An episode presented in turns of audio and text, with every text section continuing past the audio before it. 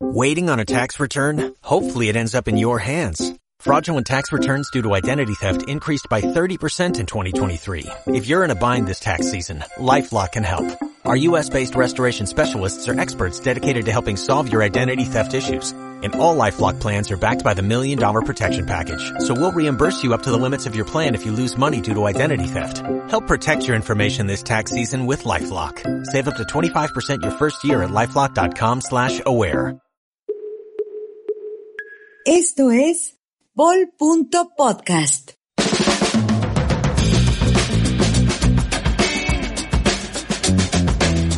Calibre 44, un podcast de opinión que desenfunda la noticia cada semana.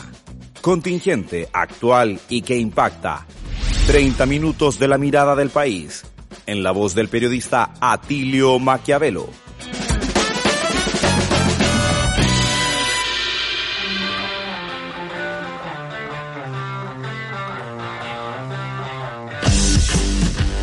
¿Cómo están ustedes? Soy Atilio Maquiavelo, Alfonso Cárdenas para los chilotes, y estoy aquí en vol.radio. No, no, no, no le ponga www, no le ponga .com ni .cl. vol.radio y ingresa a este universo en una señal de expresión para un periodista con opinión. Y para partir una oración, Padre nuestro que estás en el cielo, santificado sea tu nombre, venga a nosotros tu reino. Hágase, Señor, tu voluntad, así en la tierra como en el cielo. Y el pan nuestro o el internet nuestro, dánoslo cada día porque nos está alimentando de las verdaderas noticias.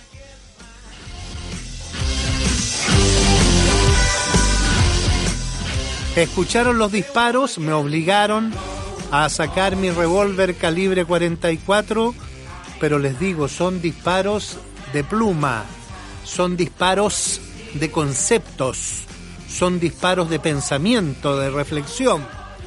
Pero hubo disparos muy distintos por estos días, disparos de caca, disparos de huevo. Un protestante, no de la religión, sino de estos protestantes de la nueva línea, le lanzó un huevo en la cabeza a una autoridad. Es terrible un huevo, ¿ah? Yo cuando lavo los platos de los huevos revueltos le echo cloro porque si no quedan malolientes. ¿Cómo le habrá quedado la cabeza a esa autoridad? Pero el caso extremo fue el de una dirigente vecinal del sur que le encargó a una amiga defecar, juntó los excrementos y se los lanzó a un concejal. ¿Qué disparo ese? ¿Qué es lo que dijo que dijera?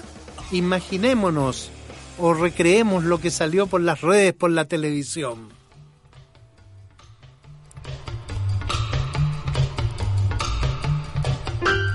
Bueno, señor, le tiré la caca porque él me tiró la mierda de la indiferencia siempre llegaba aquí al, a la unidad vecinal, hacía lo que quiere. ¿Hasta cuándo los políticos nos ensucian, nos denigran? La caca es poca, los excrementos no son nada, son un perfume al lado de lo que algunos políticos nos hacen. Oiga, don Atilio. Así que yo pido, pido perdón. Aunque no quiero pedir perdón, está bien tirar caca. Esa es mi reflexión y no sé, esto podría repetirse en todo el país.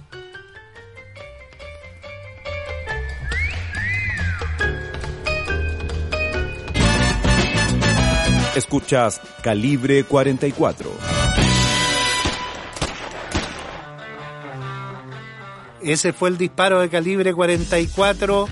No, no tiremos caca, no tiremos mierda, no tiremos huevos, tiremos conceptos, tiremos reflexiones, vámonos a los grandes conceptos, pero los quiero invitar a conocer a un primera línea de excepción.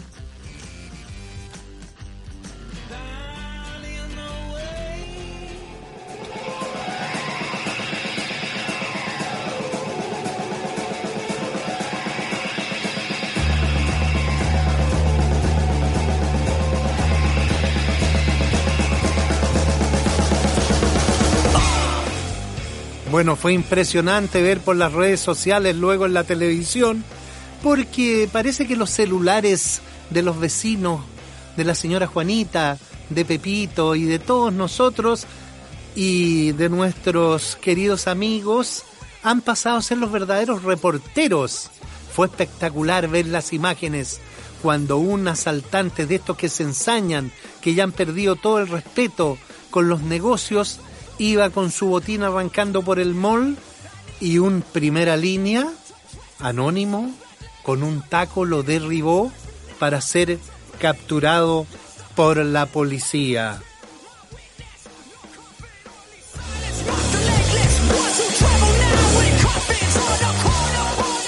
Realmente me vinieron a la mente las palabras, yo pensaba que eran de Albert Einstein, no, él solamente las había recordado, eran de un pensador, un político irlandés, Edmund Burke, que dijo una frase más o menos así, que el mal triunfa cuando los buenos no hacen nada.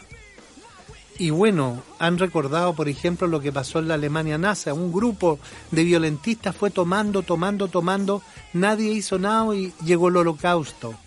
O recuerda usted esas películas que veíamos de pequeños, tengo 65 años, cuando los japoneses eran malos, ahora son buenos, eran personas que invadieron, asesinaron y torturaron y los buenos japoneses no hacían nada y repítase en todas las culturas. Si los buenos no hacen nada, el mal no se podrá detener. Así que no sé el nombre de este ciudadano que con un taco, un simple movimiento muy fino, muy elegante, derribó al delincuente. ¿Haremos algo los chilenos? ¿Haremos algo los peruanos, los bolivianos, los argentinos buenos? o dejaremos que unos pocos siempre lleven a la destrucción, a la tortura, a la violación. Si no hacemos algo, los buenos, el mundo no tendrá vuelta atrás. Escuchas Calibre 44.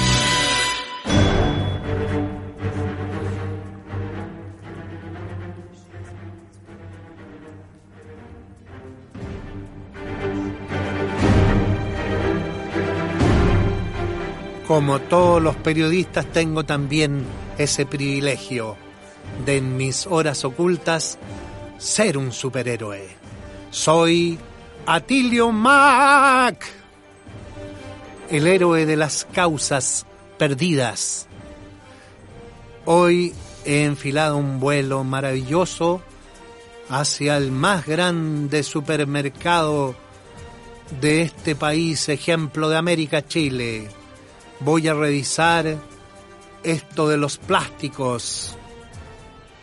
Qué ridículo, qué ridícula política.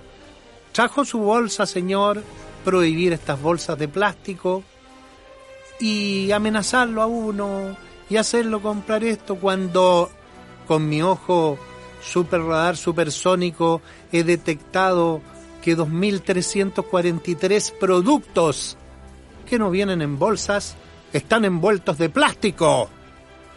Alimentos, detergentes, cosméticos, medicinas envueltas en plástico.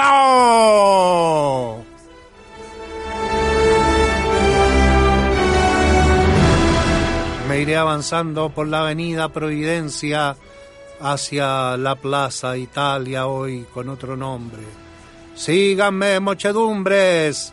Lleguemos hasta los supermercados en una protesta gigantesca. No más plásticos, señores. No más plásticos en las medicinas, ni en nada si no es un chiste lo de la bolsa. Pero yo les pido, seguidores, llegaremos a los supermercados con nuestros propios envases y tiraremos por las cabezas los envases de plástico. Derrame el champú en la botella de vidrio que usted trajo. Tírele el plástico por la cabeza al guardia. Revolución se acaba.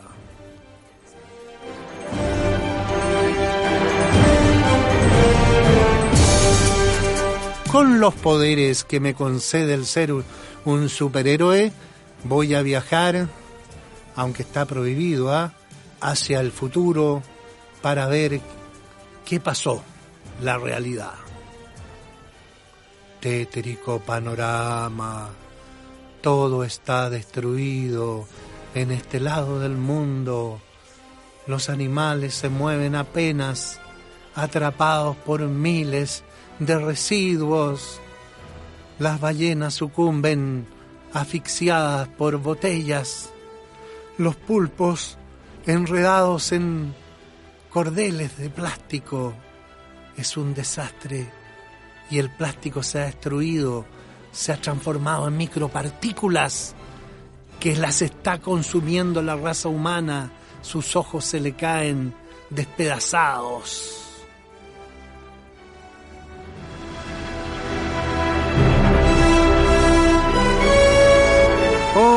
Sigo mi vuelo hacia Groenlandia. Ya no hay nieve, es todo verde. Y veo ahí algo maravilloso, personas. Me acercaré, voy en un vuelo rasante. Oh, qué maravilla, es un mundo maravilloso. Y voy a lo que sería como un supermercado, pero es maravilloso. Son tambores así como me recuerdan a los tambores que vendían aceite en mi barrio. Y todos van con sus botellas, sus recipientes de greda, de madera tallada. Qué maravilla, todos comprando, abasteciéndose de productos, pero sin no se ve el plástico. La gente se ve sana, fornida, sus pelos brillantes, relucientes, sus ojos prístinos. Volveré, volveré para contar esto al presente. ¿Qué camino queremos tomar?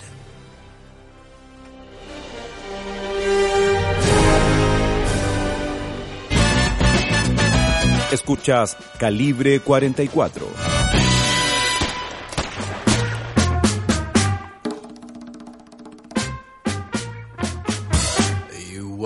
Admit you love me, and so how am I ever to know?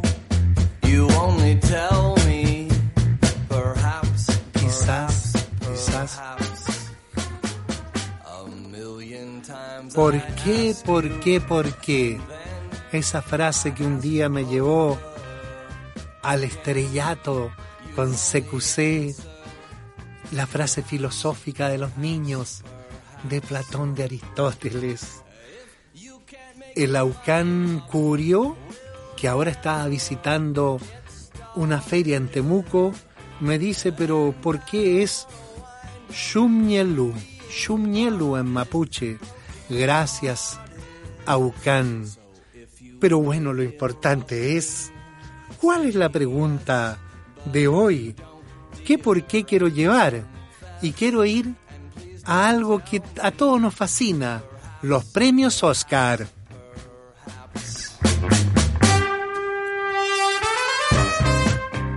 Me recuerda la música de Bailemos. ¡Qué películas ahí! Ver a esos maravillosos estrellatos bailando. Pero bueno, vamos a los a lo que veníamos, a los Oscar no me vaya a venir el Alzheimer de nuevo. Bueno, de lo que no, no les voy a hablar de Brad Pitt, sino de un documental que yo vi varias veces en Netflix y me agradó mucho cuando escuché la noticia que había recibido el Oscar. Es American Factory. Una maravilla de documental. No sé cómo lo hicieron, porque los reporteros logran ingresar en la intimidad de una empresa china comandada por un magnate chino que el Partido Comunista le da todos los poderes para ir y se compraron una sucursal de General Motors en una ciudad norteamericana. La ciudad devastada, con cesantía, con pobreza, y los chinos compran la empresa.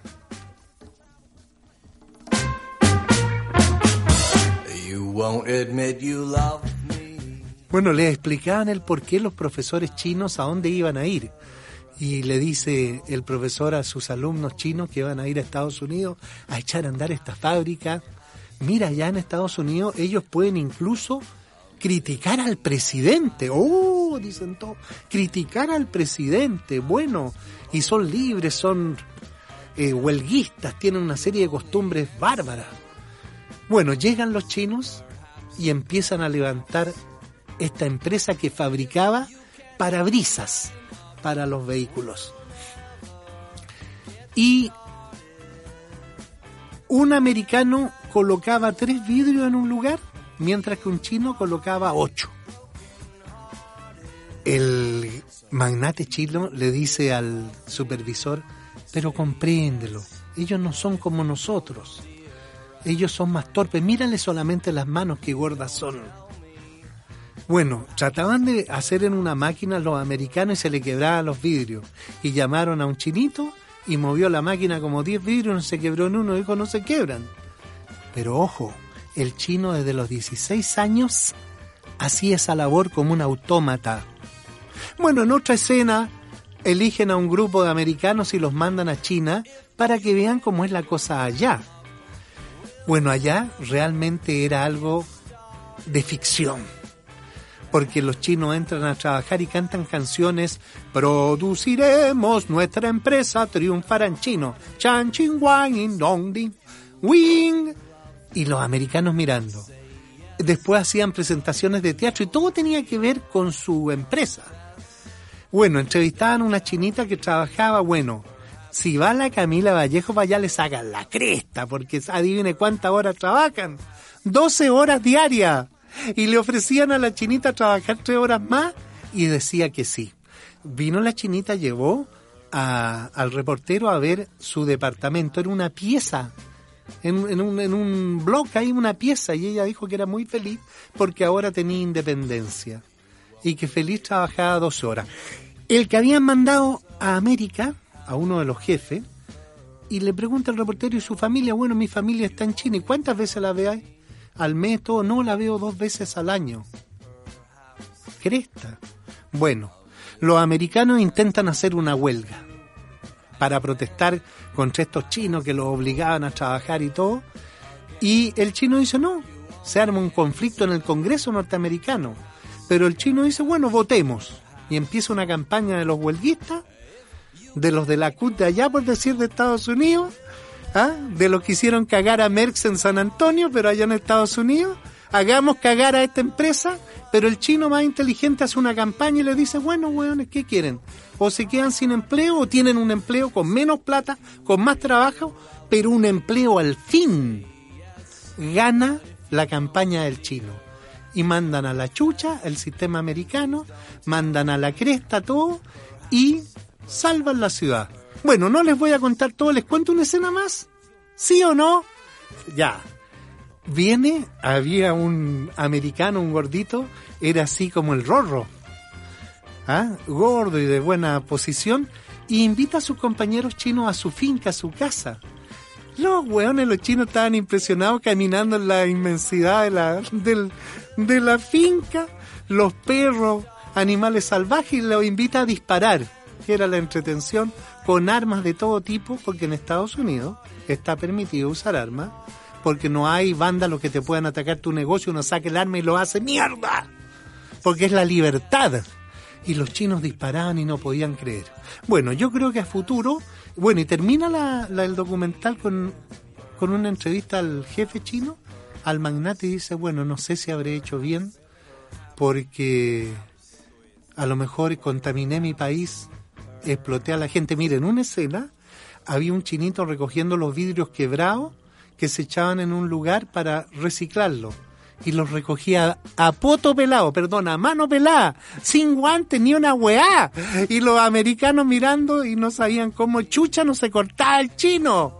Bueno, A lo mejor por eso en China ahora está este coronavirus, o pueden aparecer muchas cosas más, porque nada se ha respetado, pero sí lo hacen cantar canciones, están todos felices, dicen que los primeros 20 años ahorran, no van a Cancún, como los buenos los chilenos a gastar plata, la poca que tienen se endeudan, y otro día les contaré de la Deutsche Welle, los periodistas fabulosos que han hecho reportajes sobre la ruta de la seda. Un puntito nomás acaban de comprarse los chinos la viña más importante de Francia, varios castillos, y están construyendo una carretera que atraviesa 36 países.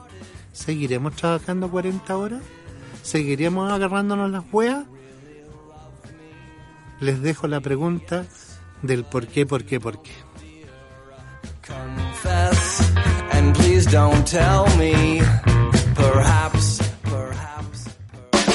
Escuchas Calibre 44.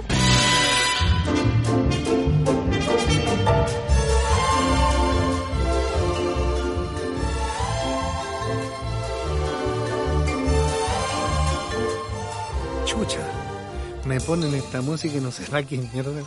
Puta, que está claro, es que ya pasé los 60 y. Puta, el Alzheimer me agarra. Ah, estamos al aire. No, pero no grabemos de nuevo. Si voy, la gente comprende, si es un viejito bueno y los jóvenes me siguen, qué mierda, a los jóvenes les gustan los viejos. A mí me gustaba mi abuelito en las casas antiguas, chiquillos, los viejos no los mandaban a, al asilo, todos vivían en las casas, vivían los abuelos, los hijos, los nietos, y de repente el cabro más chico se va a pasear al abuelo, se tropezaba acá a la cresta del abuelo, lo metían en la silla nueva, pero eran más felices, porque vivían con la familia. Y eso es lo que siento yo por ustedes, queridos niñitos. Bueno, iba a hablar de un personaje, pero la verdad les pido, chuta, ¿cómo se llama? El cabro este que, que alcalde de Valparaíso. Está primero en la encuesta, pero no me puedo acordar. Bueno, la cuestión es que este cabro, chuta, me, me, me encargó que dijera qué lo que era, bueno, el alcalde, sí, la ciudad está muy bien, está todo bonito, los jardines, claro Ah, ya. Parece que era un concurso de graffiti. No sé, pero, ah, ¿cómo? Sí, pero Mancito, ayúdame, no sé, ay, maricón, pues, ¿Cómo se llama? No, si no es, no, ah, Virginio, no es Virginio, no. Es del lado, weón. Ya, po. Ah, ya. Su monte no, si es del otro lado, no, ya me están agarrando para el deseo. Ustedes van a llegar a viejo, weón, y se les va a olvidar el nombre del alcalde. Porque, bueno, uno, no sé, pues, no sé cómo se llama ya. Abandonemos esta sección.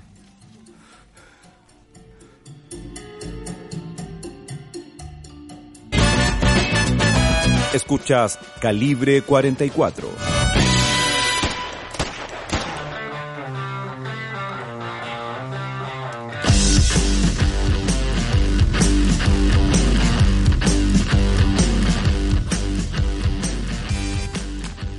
Bol.radio. Sin triple E, sin punto com, sin punto CL. Usted ya agarra el celular, busca en el Google o un servidor, pone Bol de volumen, B corta o L punto radio. Y ahí va a ver la programación maravillosa. De vuelta el cafetín con Rafaelito Manso y todo su equipo. Ahí también puede ver nuevamente este programa y hay horarios ya. Estreno de calibre martes a las 21 horas y repetición o reestreno domingo a las 20 horas. Y me dicen que diga algo más de la película El Inquebrantable. Bueno, mire, yo no sé, yo la vi en no sé si en Facebook en algún lado en, YouTube o en Netflix, no sé, pero búsquela. Es una película dirigida por la Angelina Jolie. Esta actriz maravillosa se la dio directora y escogió un caso real. Es un atleta olímpico que va a la Segunda Guerra Mundial a enfrentarse con las fuerzas japonesas. cuando van en el avión es derribado por un avión japonés y caen en medio del océano. En una balsa viven toda una odisea y este atleta siempre nunca perdía la paciencia, ayudaba a sus compañeros. Por fin ven que los vienen a salvar y eran los japoneses. Los llevan detenidos a un campo de concentración y la vida era realmente dura. Pero cuando descubren que él es un atleta olímpico, era un símbolo de Occidente, era un símbolo de Estados Unidos, hay que ser atleta olímpico, él era un atleta de fondo, lo empiezan a humillar. Lo hacían correr con, no lo alimentaban y lo hacían correr con un japonés y si perdía lo golpeaban. Y el encargado, como el alcaide, le empieza a dar un trato durísimo. Por ejemplo, golpearlo y quebrarle la nariz.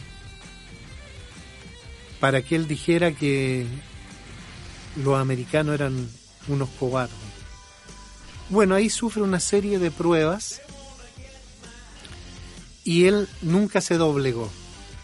Pero un día, ya parece que esto trascendió a nivel mundial, se sabe que está el atleta olímpico ahí, y lo llevan a la radio a Tokio. Lo llevan a un restaurante, le dan comida, y él habla, le manda un mensaje a su familia, les dice que esté bien. Bueno, y vuelve al, al hotel y llegan dos agentes de la radio y le dicen que si él quiere gozar de esa vida, tiene que decir un mensaje por la radio de que los norteamericanos son unos cobardes, un régimen malo. Si no va a volver a la prisión. Él no acepta. Otros americanos sí habían aceptado. Vuelve y ya las humillaciones fueron peores. Una de las humillaciones fue sostener un tronco con las manos en alza. Me, me recordó a Caupolicán, que bueno, me dice el Aucán Curio que no sé, en su idioma se dice Calfulicán. ¿Se acuerdan ustedes? Para ser elegido el Toki, tuvo que tener ahí al hombro ese tronco. Bueno, lo mismo este atleta. Y empieza a dar la noche, si se le caía, lo, le disparaban, había orden de matarlo. Llega la noche y está con el tronco en alto. Ovación general de los prisioneros. Cuando culmina la guerra, vuelve a Japón y perdona a sus enemigos y desfila en una de las Olimpiadas y de ahí el nombre de el inquebrantable, invencible o podríamos decir eh, unbroken como dijo el título de la película. Bueno, hermanos, me llama mi deber de seguir buscando aventuras, de seguir buscando noticias e interpretando aquí en Calibre 44.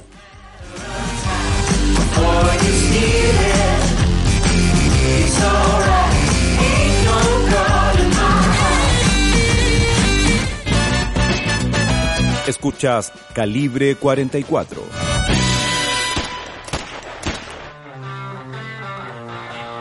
Despidiéndonos, gracias al ciudadano que hizo la zancadilla al asaltante. Advertencia a la vecina, al protestante que tiran caca y huevo. Hay cosas mejores que tirar.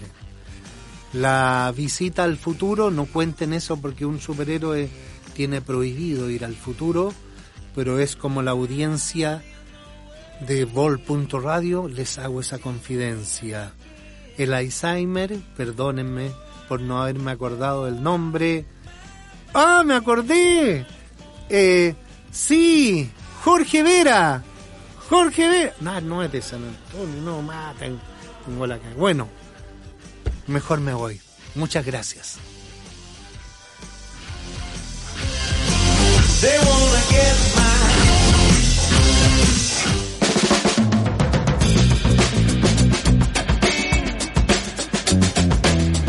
Escuchaste Calibre 44, un podcast de opinión que desenfunda la noticia cada semana. Contingente, actual y que impacta. 30 minutos de la mirada del país, en la voz del periodista Atilio Maquiavelo. Revive este y otros programas en nuestro sitio web bol.radio. En Instagram, Facebook y Twitter somos arroba bol.radio.